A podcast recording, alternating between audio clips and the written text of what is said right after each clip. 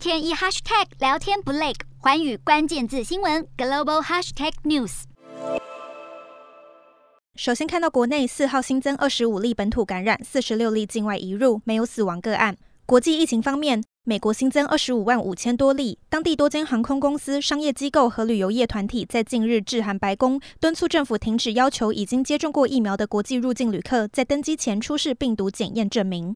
英国新增八万多人确诊，当局最新批准了美国药厂的 Novavax 疫苗，成为该国第五款获准使用的新冠疫苗，计划最快于三月发货，为成年人提供两剂的保护力。法国单日新增二十七万例，总共累计病例突破两千万名。路透社指出，该国从一月中旬以来，每三天就新增了大约一百万名确诊，整个一月份通报了将近一千万名个案更新。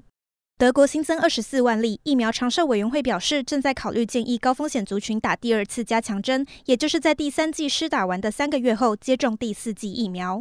日本新增九万六千多例，疫情加速燃烧，但疫苗施打的速度依然赶不上病毒扩散。截至一月底，该国仅有不到三百万人接种了第三剂加强针，接种率只有百分之二点一。南韩新增两万七千名确诊，过去半个月以来日增病例上升了两倍，因此当局在四号宣布将防疫措施延长两周，包含餐厅最晚营业到晚上九点和最多允许六个人集会等限制。越南新增八千多例，政府考量到疫苗已经普及，因此开放当地超过百分之七十五的学生在过完这个农历春节假期后，从先前的远距上课改回重返校园。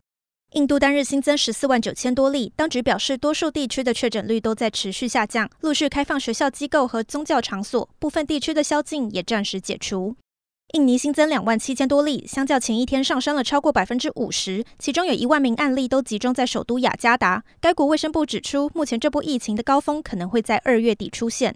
中国单日新增二十九例，依然以广东省和天津市的新增数最多。冬奥即将登场的北京也通报一例本土确诊。由于当局采取严厉的动态清零政策，让核酸检测如今成为了该国民众的日常生活。Hello，大家好，我是寰宇新闻记者刘倩文。国际上多的是你我不知道的事，轻松利用碎片化时间吸收最新国际动态，立刻点选你关注的新闻议题关键字，只要一百八十秒，带你关注亚洲，放眼全球。